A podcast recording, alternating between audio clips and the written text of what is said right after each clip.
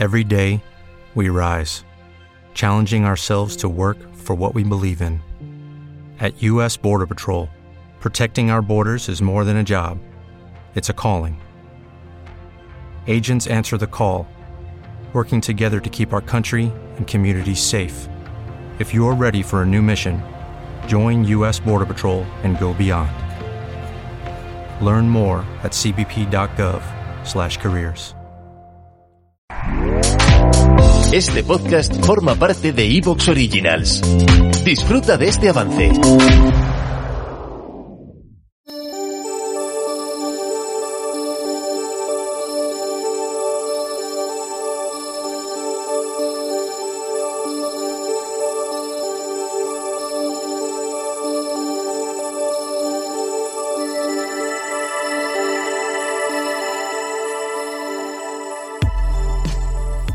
Bienvenidos al vuelo del cometa, un espacio para hablar de creación literaria en cualquiera de sus modalidades, un lugar de tertulia en el que contaremos con la participación de invitados que nos darán sus puntos de vista acerca del mundo editorial, ya sea desde la piel de un traductor, un editor o un diseñador de videojuegos. Pónganse cómodos, porque el vuelo del cometa está a punto de pasar por encima de nuestras cabezas.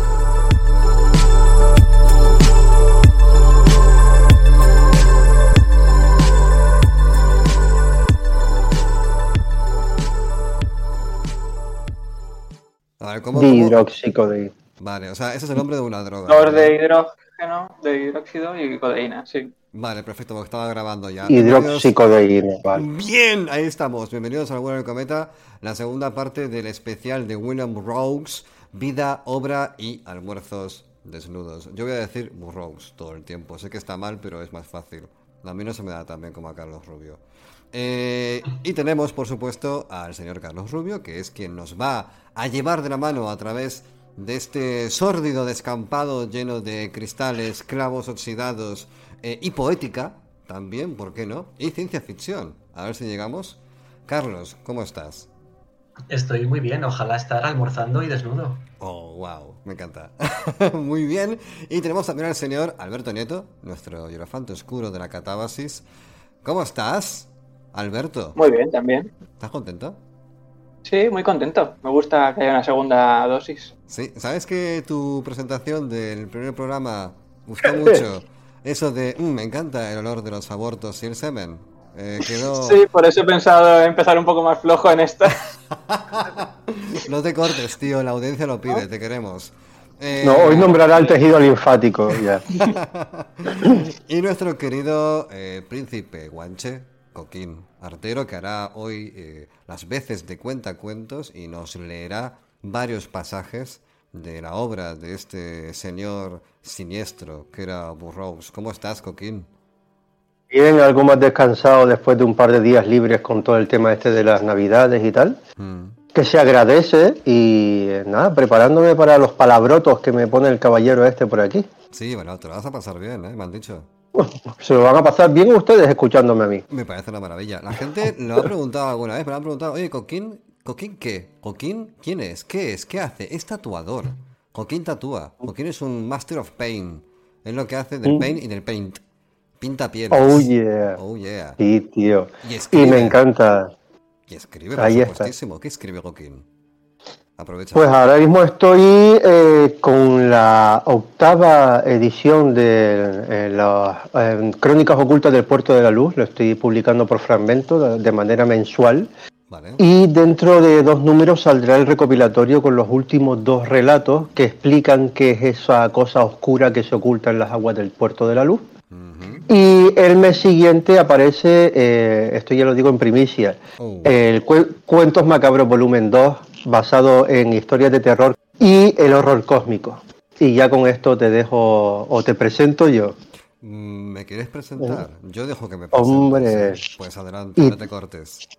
Y tanto que sí, padre, madre y artífice genial de lo que viene a ser el vuelo del cometa, eh, nexo de unión de, y y punto de encuentro de todos aquellos escritores que crearon el Atlas Negro, que ahora mismo se está rompiendo la pana por todos lados con Orsini Press. Buah, tío, Y- yo quiero decir una cosa sobre eso, tío. Eh, dale caña. Y vamos, el pedacito de Álvaro que tenemos todos en nuestro corazón lo sacamos cada domingo para que dé forma a este caballero que está presentando el programa hoy. Qué maravilla, me ha encantado. Voy a decir una cosa. Este, este sábado 6, fue el no, perdón, viernes 6, fue la presentación de Atlas Negro organizada por Orcini Press en La Reina eh, Lagarto, creo que se llama el nombre, perdón, mi memoria es una mierda, pero fue espectacular. Fue una barbaridad de evento. Eh, había luces rojas, había banda sonora de Twin Peaks, había alcohol, había literatura, había muchísima gente, había muchísimo talento, se petó el lugar, ¿vale? Mm, yo no sé cuántos atras negros rodaron por ahí, pero fue una fantasía de evento, ¿eh? Yo la verdad es que desde aquí, muchísimas gracias a toda la gente que, se ha dejado caer por, por el garito gracias al lugar, gracias a Minerva, que es un poco la, un poco no, es un poco el artífice que nos ha permitido obtener ese sitio para poder hacer el evento y por supuesto gracias a Hugo de Orcini Press, que es quien se ha pegado la paliza de darle forma a semejante pedazo de evento. De verdad, yo he hecho eh, lo típico, ¿no? Presentaciones, tal cual, pero como esta, ninguna antes, ¿eh? Fue un lujazo. Simplemente por la música y el ambiente, ya valía la pena estar ahí. Brutal, de verdad. Bravo, bravo por eso. Así que nada, vamos a, arrancar ya. Así que, Carlos, antes cuando estábamos ahí arrancando por, por detrás, en bambalinas, me dijiste, hagamos un previously. Así que, go, previously. Previously, en la vida de William Burroughs. Y en este programa eh, vamos a recordar que tenemos una figura de la contracultura, de la generación beat, una figura oscura que, dijimos fue drogadicto gran parte de su vida, eh, homosexual, pero con una sexualidad extraña que no acaba de aceptarse, eh, persona que cree en la magia ritual, que lanza maldiciones, que vive por medio mundo, que escribe y conoce a muchas de las personalidades de la época y que acaba como parte de un establishment que un poco lo reconoce y, lo absorbe, ¿no? Es lo que hablamos sobre todo el último día. Escritor muy experimental, eh, con una prosa muy diferente a lo que solemos leer normalmente. Eh, y no sé si me dejo algo importante en el tintero, algo más que queráis decir. Quizás yo, por recordarlo, ¿no? porque es un tema que a mí particularmente me marca bastante, y es el tema del homicidio, que a mí cuando me enteré me quedé muerto. vamos a hablar, vamos a hablar más del homicidio hoy, vamos a leer el propio testimonio del autor sobre la muerte de su segunda esposa, John Bondar. O sea, un testimonio totalmente desinteresado, ¿verdad? Eh, no es desinteresado, pero mi sensación es que es un testimonio honesto. que realmente sucedió así. Y nos habíamos quedado con este chico joven que acaba sus estudios en Harvard, se va por Europa, viaja por allí, se casa con su primera esposa para darle papeles para emigrar a Estados Unidos y decide que como sus papás le pasan 200 dolaritos al mes, no va a trabajar en su vida. Llega a Nueva York, se instala allí y empieza a conocer a gente que acabará siendo muy famosa. Es donde nace la generación Beat. Estamos en los años 40, entre el año 43 y 44. Y en hoteles y pisos y apartamentos chungos de Nueva York, William Burroughs conoce a Alan Ginsberg, conoce a Jack Kerouac y otra gente que quizás no escribió tanto o no ha pasado a la historia de la literatura como escritores, pero que sí que formaban parte de ese movimiento contracultural, como Lucien Carr, como Neil Cassidy, eh, algunos o todos ellos de hecho aparecen con, los nombres cambiados en las obras de sus autores, eh, sobre todo en, El Camino eh, de Jack Kerouac.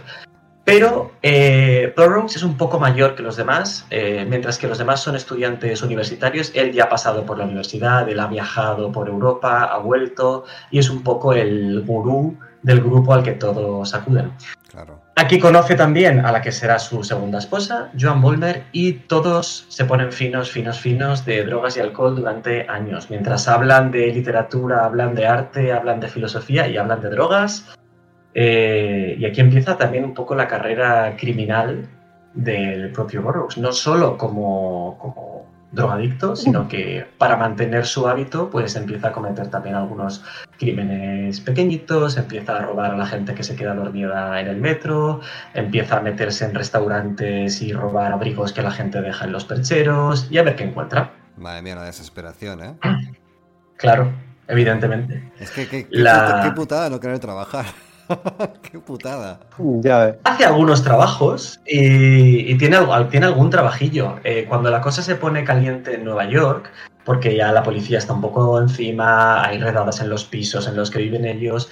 Él, por ejemplo, se marcha con su esposa a Nuevo México, si no recuerdo, o a Texas, eh, a algún sitio en el sur de Estados Unidos, y montan una plantación de algodón en la que básicamente se dedican a cultivar marihuana. bueno, hacen las dos cosas. Cultivan algodón y también cultivan marihuana, pero no tienen ni idea de cultivar marihuana. Estos son gente de ciudad, de universidad, de Harvard, no tienen ni idea de agricultura. Eh, la cosecha. ¿Te está gustando lo que escuchas? Este podcast forma parte de Evox Originals y puedes escucharlo completo y gratis desde la aplicación de Evox. Instálala desde tu store y suscríbete a él para no perderte ningún episodio.